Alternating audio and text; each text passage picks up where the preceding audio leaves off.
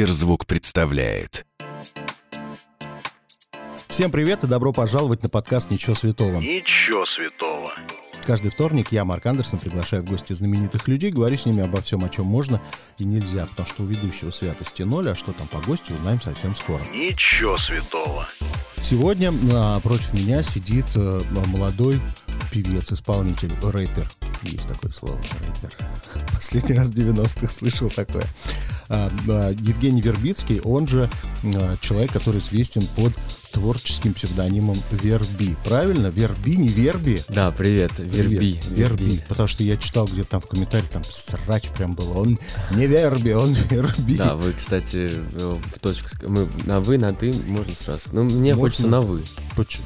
То есть 50 лет так заметно нам? А, нет, незаметно, Нет? кстати. Ну, просто мне ну, с уважением я... Не надо никакого общаться. уважения. Я бестолковый. Здесь уважать. Хорошо. А, в общем, а, ты, ты был прав, Верби. Ну, потому э, что я что- Вербицкий, раз Вербицкий, значит Верби. Да, да, да. Вот. Имеешь ли ты сразу, я как старый человек, имеешь ли ты отношение к Ларисе Вербицкой, такая ведущая на э, телевидении была раньше? А, нет, ну, не имею, ты, наверное, ее даже не знаешь. А, не знаю. Есть еще, кстати, я учился в э, ГУАПе, это такой университет в Санкт-Петербурге, и там есть была ректор Вербицкая Людмила тоже. Она очень известная в Питере а, а, там, по русскому языку. В общем, и Мгм. все всегда думали, что я вот ее внук, и мне ставили зачеты иногда, кстати, М. благодаря этому. Вчера я начал готовиться к программе, первым делом полез и слушать, и смотреть тебя, рассматривал твои фотографии. Ты, конечно, э, визуально для меня, ну, ты опять не знаешь этих людей, конечно. Смесь Виктора Рыбина из группы Дюна. Мгм. Знаешь такого? А, не помню. Не помнишь. Потом Михаила Круга молодого. Ух ты, вот этого, конечно, знаешь. Человек, личность. И немножечко Константин Сидорков. Он со всеми артистами Да, работает. кстати, да. Вот, на Костю тоже похож, ты Сидоркова не... Короче, ты смесь всего. Да, И так получилось. Необычно, да, совершенно. А, а еще вчера, готовясь к тебе, набирая верби в интернете, первое, что я нашел, первая ссылка вышла. Легкое верблюжье одеяло верби. Даже А не вы ты на- вылез, понимаешь? На русском Одеяло, набрал. да, тебя Да, перебило кстати, да. по популярности. Если на английском набрать, то будет, э, конечно, мое толстое лицо. Но на самом деле Верби я тоже гуглил и не понимаю, да когда уже начнет искать, а никогда, потому что на английском пишется. Скажи мне, пожалуйста, почему у тебя так мало людей в Инстаграме? А, потому что в свое время, э, сразу скажу, у меня нет ни продюсеров, а, ни людей, да, которые бы мог- могли мне... То есть там, персонального СММщика у тебя нет? Персонального нет, я занимаюсь этим э, вопросом, наверное, последние несколько месяцев э, очень активно. Так, в принципе, все само по себе всегда развивалось. Вот, благодаря музыке, да, которую слушают э, ребята. Вот, поэтому все очень идет медленно, аккуратно, но зато я никому не даю денежку, так сказать. Хорошо. Бывает ли такое, что ты просыпаешься утром, и жена, поворачиваясь к тебе, говорит нежным голосом, «Б- Женя, почему ты у меня такой лох? Смотри, сколько у Джигана подписчиков и у Давы. Э, Кстати, жена меня в этом плане, она говорит, да у тебя столько хитов есть, да почему типа так Даже до это?» миллиона не дошел еще. А, я скажу один очень секрет такой Так. интересный. А, Они покупают, да? По своей глупости, нет, по своей глупости я... э, Как-то меня так уговорили подписаться на гиф от Моргенштерна. Так. А, приехал, значит, его там директор, такой серьезный весь, ребята. А, Вот есть нереальная возможность, просто такой никогда не будет. За такую минимальную цену поучаствовать в нашем гиве, стопроцентно никакой, никаких там под- накрученных и так далее. Я такой смотрю на него, думаю, ну да, да, почему бы нет, почему бы нет, и все, все моя кру- крутая команда говорит, да, давай попробуем, давай. В общем, попробовали. А, за сутки появилось у меня миллион подписчиков. Так. И потом а, они все начали отписываться массово, потому что, ну, во-первых, там а, присутствовал момент накрутки, во-вторых, а, люди поучаствовали и потом отписываются, да, типа как всегда. Мгм. И, соответственно, меня Инстаграм из-за этого еще в теневой бан кинул, типа, то есть у него ты. же срабатывает. Если Ну да. массовая отписка, значит, с человеком что-то не так, и кидают в теневой бан. Мгм. Я это разгребал месяца три, наверное, с- спасибо. Ну, это опыт. Моя карьера — это прям целый опыт, на самом деле. Но с И- другой стороны, или вот понимаешь, вот этот вот миллион тебе а, прибежал, они увидели, что ты ненормальный человек. Разве может нормальный человек без татуировок на лице ходить? Подумали, нормальный, Да, ненормальный. это был такой неправильный Хорошо, а сколько ты давал-то за, за это участие в ГИВе? А, 1200. 200 тысяч рублей. да. Вот Хорошая первый раз сумма. такое говорю на самом деле, но 200 тысяч, при том, что мне делали скидку с 600 тысяч. М. Вот, поэтому я такой довольный, сразу в это вписался. И много просто еще ребят там участвовало, тоже таких э, музыкальных и так далее. И, в общем, я как-то повелся, и в итоге зря, потому что нужно было все-таки планомерно, потихонечку идти. Это самое важное. Так, значит, рассказывай, ты э, сегодня приехал к нам из Питера, где ты проживаешь. Да. Как обстоят дела в Питере? Все мы помним этот чудесный э, ужас в интернете, который обсуждали алые паруса, как все гуляли, никто ничего не запрещал. Теперь нас пугают какими-то страшными картинками, что все мрут, э, как мухи. Что на самом деле происходит в Питере? А, в Питере, как всегда, полная свобода. В принципе, в а, сколько не было, да, карантинных вот этих волн и запретов, Питер всегда жил. В Питере не, не было массовых запретов каких-то, поэтому... В масках-то хоть ходят?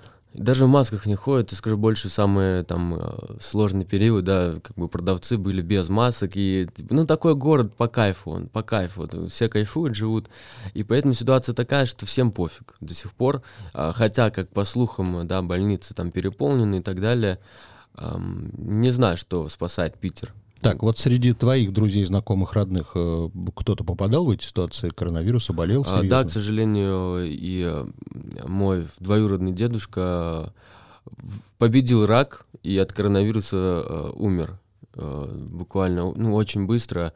И, в принципе, у меня очень много знакомых переболело, сам э, наша семья тоже переболела, поэтому, на самом деле, неприятная штука, очень, очень. Прививались? А, Нет, пока я, так сказать, придерживаю, пока я наблюдаю, я так скажу. У меня есть возможность, да, у меня антитела еще. Я так наблюдаю, потому что ну, очень мало времени прошло, э, страшно. Мгм, хорошо. Ну а как вообще относишься к этим массовым концертам, что они продолжаются, люди приходят?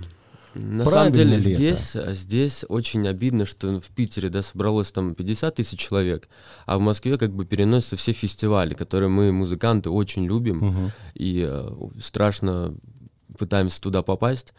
Э, Это очень обидно, что многие организаторы, например, в Новосибирске, там, да, закупают стулья для того, что говорят, что сидячие концерты, они закупают стулья по всему региону, потому что там найти 10 тысяч стульев не так просто. И потом им говорят, что концерт отменяется, девайте свои стулья куда хотите. И как бы э, люди несут большие убытки. Это грустно. И в то же время, как бы в Питере это можно, в другом регионе нет. И непонятно, что с этим делать. Либо все должно быть массово, да, как-то все массово должны включиться, с этим бороться, либо уж ничего не делать тогда. Вот у нас в аудиосервисе Сберзвук, ну, по- понятно, есть все исполнители, и очень удобно открываешь, там, вот, выбивая- выбираешь верби, открываю полный список твоих песен. Я очень люблю заниматься херней под названием гадание.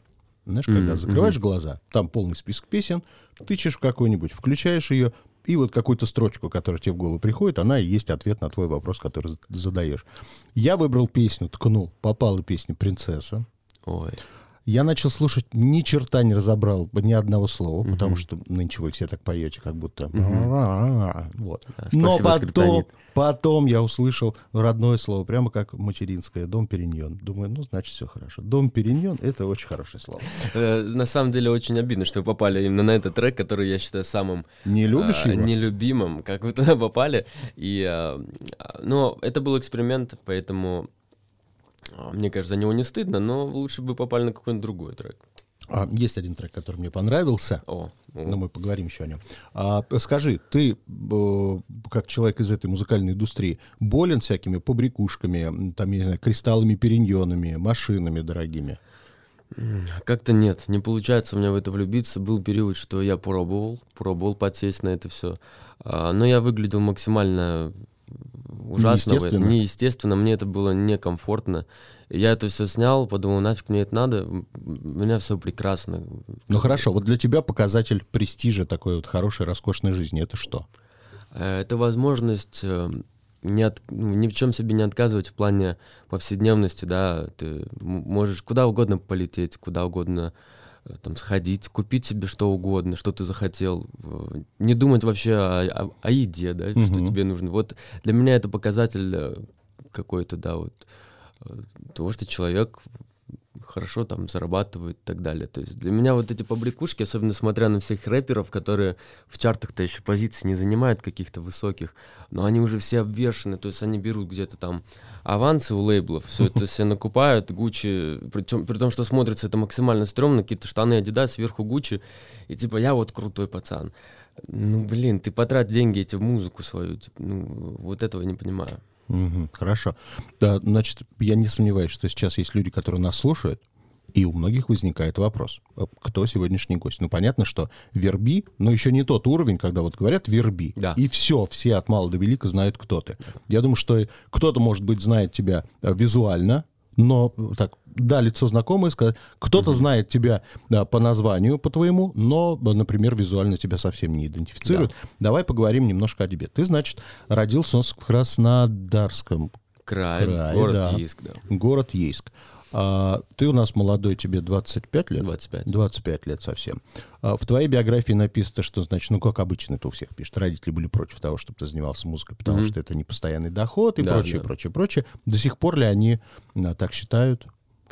Все еще говорят, что дурацкая работа? Нет, все очень счастливы, довольны, особенно когда я все-таки стал как-то помогать, кроме бабуля. Бабуля до сих пор считает, что мне нужно завязывать и идти обратно на завод, потому конечно. что там стабильный доход. Угу. Вот, бабулю в этом плане никак не переубедить, конечно. А, но она очень любит песни, она все их а, штудирует, смотрит по наличию там какого-то мата. Угу. И всегда, если есть какое-то слово паразит, она мне об этом скажет и скажет, что ты стал плохим человеком. Вот, поэтому... Но я думаю, мы с бабулей похожи тем, что половину текстов твоих не разбираем просто. Ну, она текст еще смотрит. Хорошо. Так, а почему вдруг ты решил учиться на того, на кого ты выучился? Почему ты пошел вообще на завод?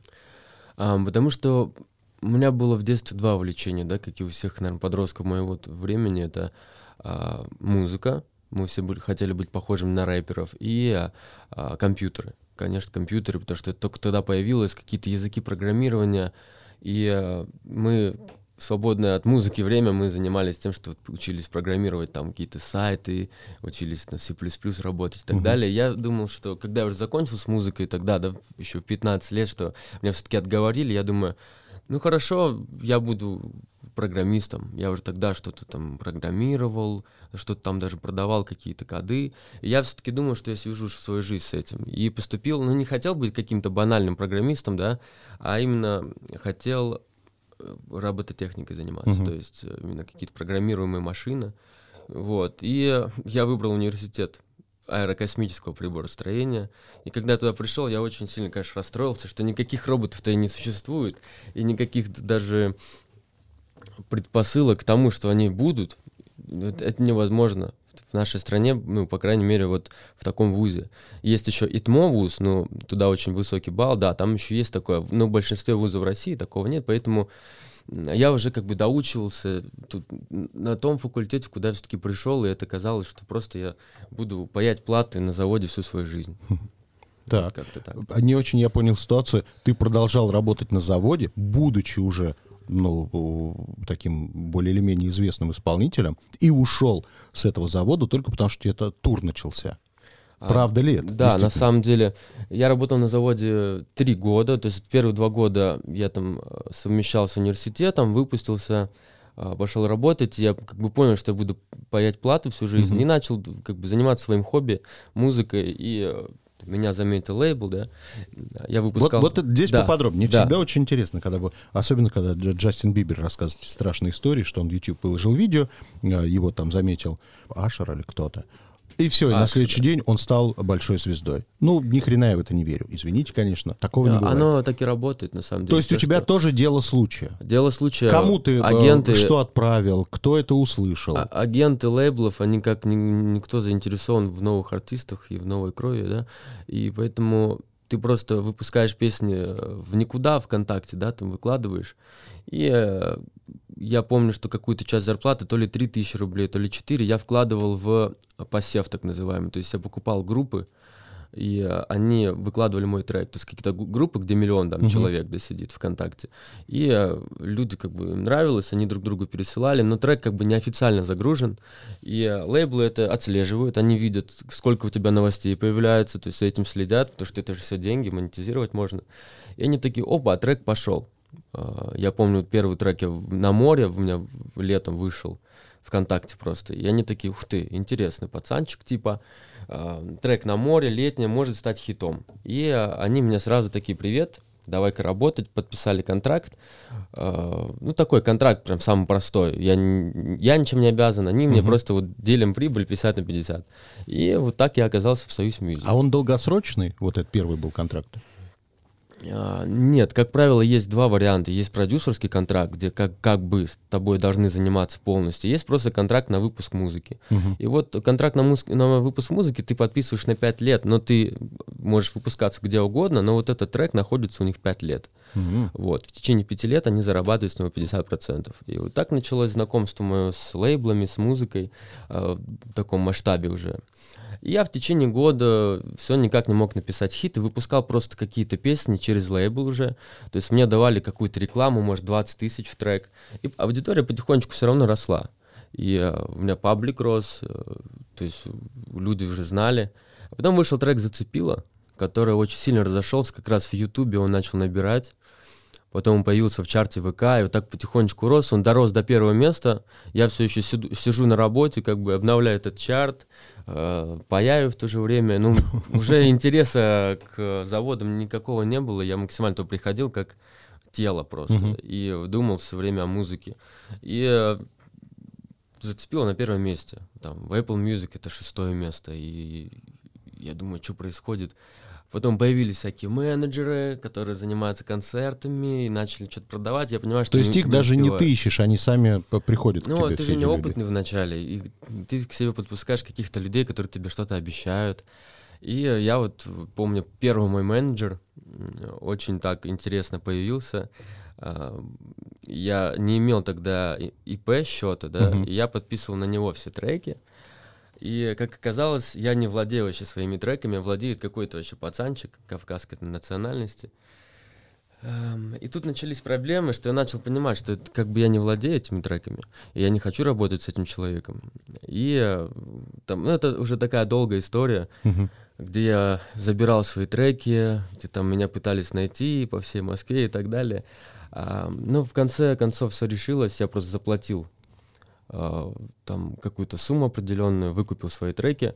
Но человек, конечно, остался ни с чем, потому что потом эти треки стали хитами, и я заработал намного больше. Но вначале как бы появляется такой человечек, который продает твои концерты, говорит, что вот там, вот там, вот там, вот там, забирает много денег себе, а тебе Мгм. как бы чуть-чуть ста- а, ну, остается.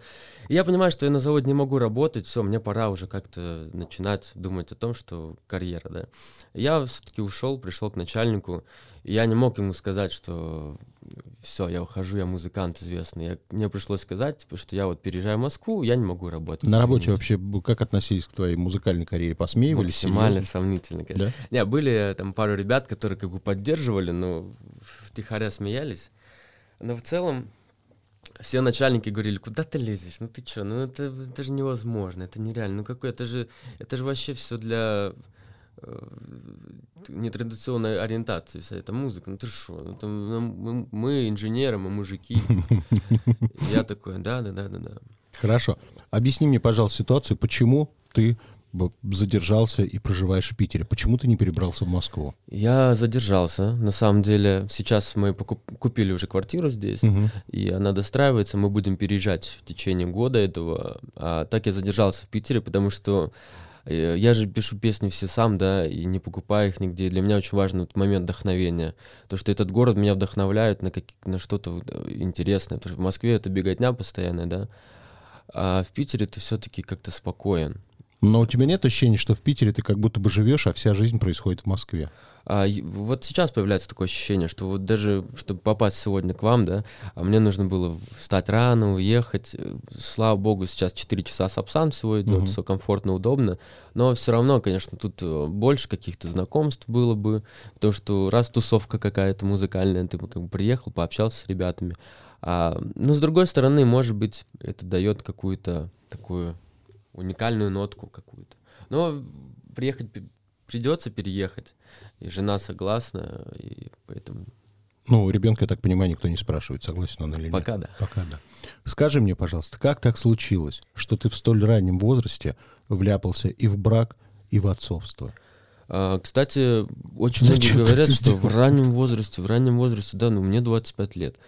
Мои родители там, да, меня сделали в 20, в 21. Понятно, что это совсем ранний возраст, потому что я вспоминаю себя в 20 лет, думаю, ну какой ребенок, ты же вообще тупой еще.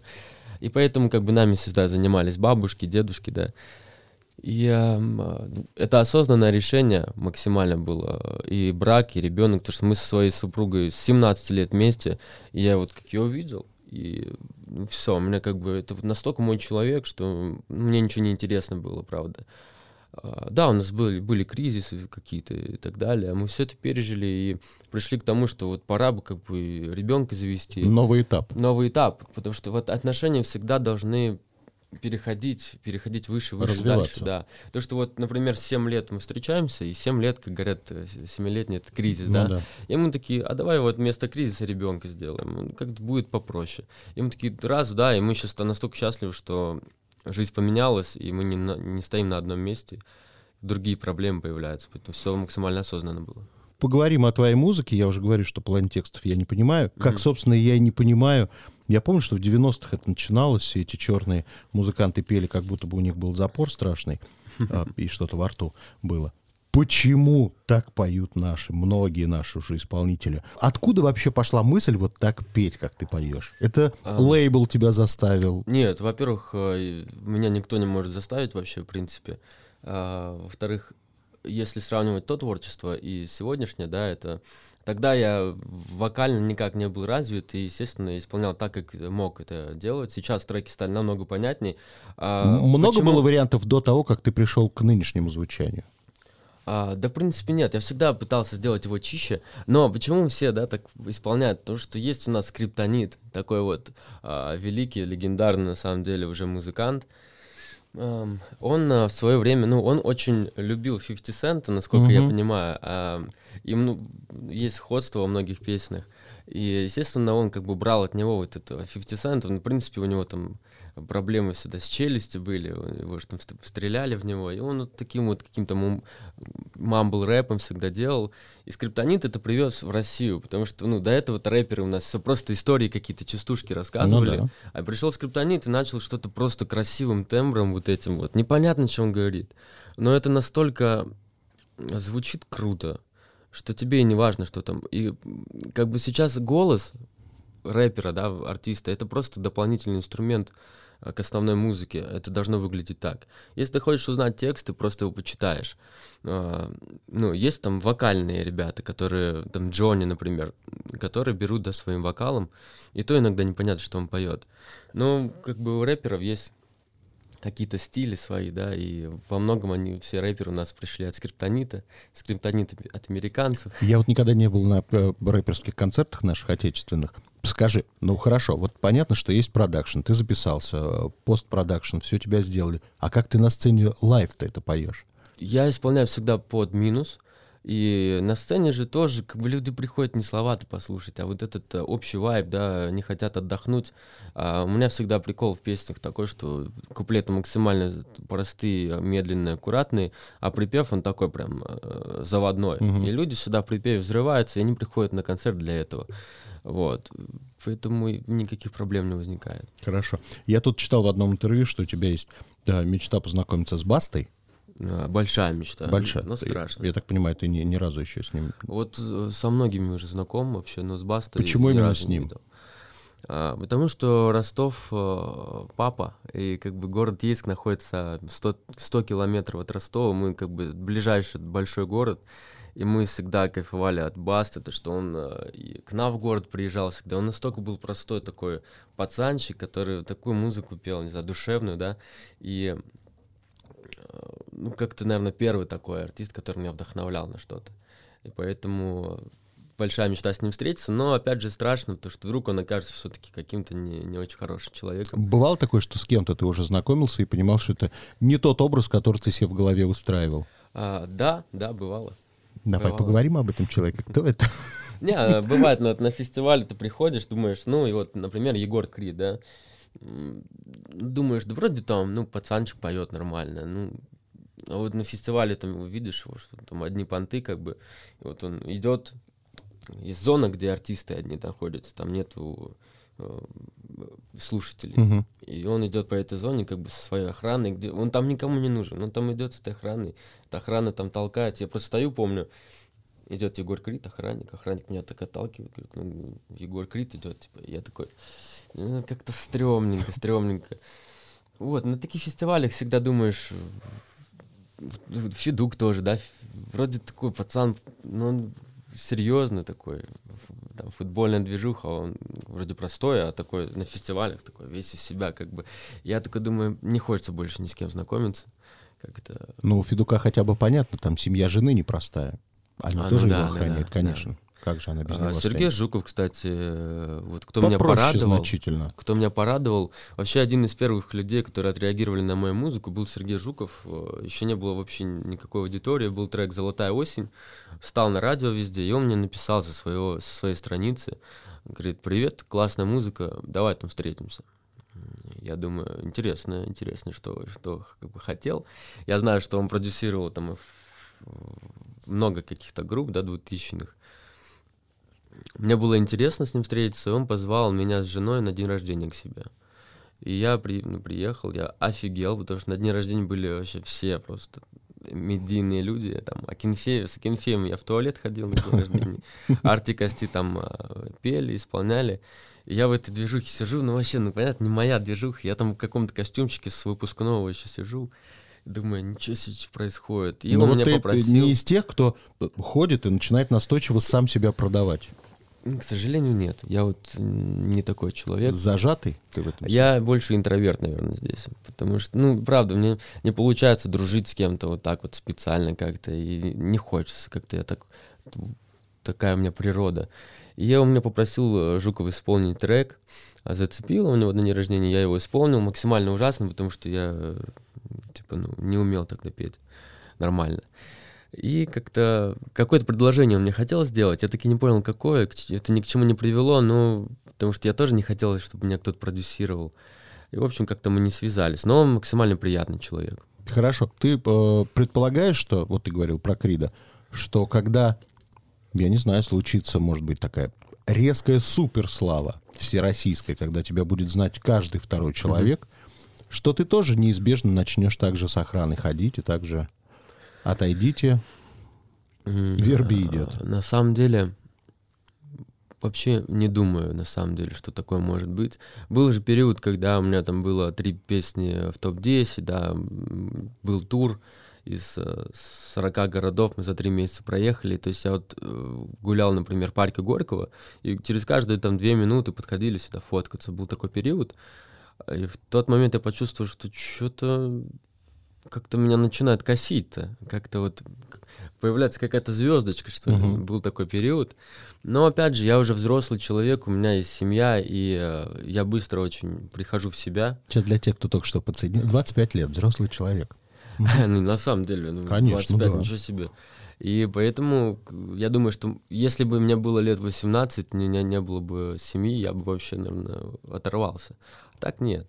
Не Хорошо, думаю. вот возвращаясь к Басте. Если бы сейчас условием знакомства с Бастой было, я не знаю, вот ты приберег какую-нибудь сейчас свою песню, понимаешь, что это будет стопроцентный хит, ты с ним выстрелишь и станешь мега-мега. И условие, тебе надо эту песню взять и подарить Басте для знакомства с ним. Пошел бы на такое условие? Не. О, значит, не Нет. так сильно ты хочешь с Бастой Нет, встретиться. потому что ну, для меня моя музыка, она это моя музыка. Хорошо. Как относишься к тому, что ну, в сети периодически обсуждают э, твои, если сказать тактичным словом, заимствования якобы, Мгм. что твои песни похожи на другие песни. Как ты сам к этому относишься? А, Вообще я максимально спокойно отношусь к хейту, да.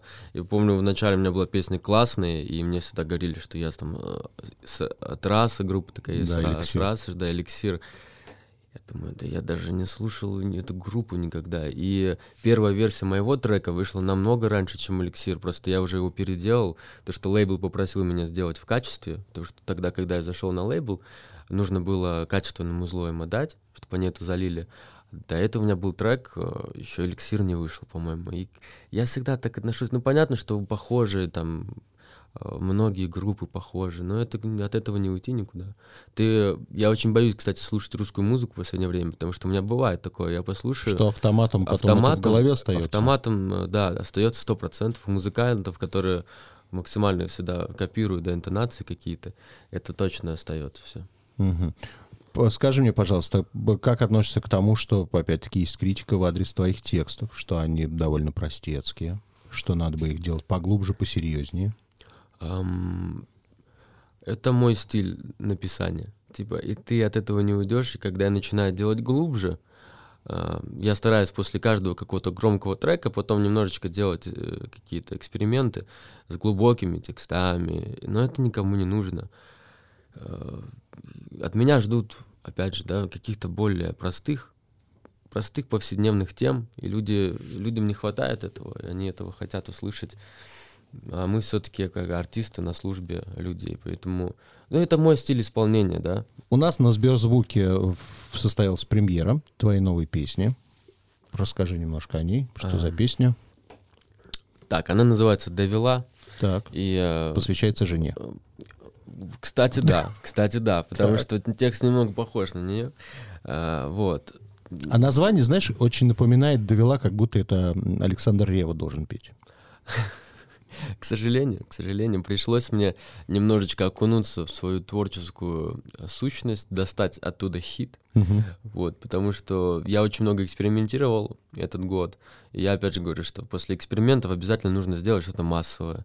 И э, вот я думаю, что у меня получилось, потому что этот э, трек в ТикТоке уже начал набирать обороты, вот, и я, это трек больше о том, что, типа, сказать, что, ребят, смотрите, я все, так же держусь, и третий год, все у меня получается, вот, поэтому, ну, он, опять же, максимально простой, максимально под него хочется устроить расколбас на концертах, да и дома просто, он летний, и просто для моих слушателей порадовать их старым стилем. Хорошо. Скажи мне, пожалуйста, ты в будущее видишь свое исключительно с музыкой или чем-то параллельно еще думаешь заниматься, как э, у многих бизнес, кто-то Да. открывает рестораны? Я э, сейчас уже задумываюсь всегда, и все свои деньги, которые у меня есть, я всегда реинвестирую, а, вкладываю в квартиры.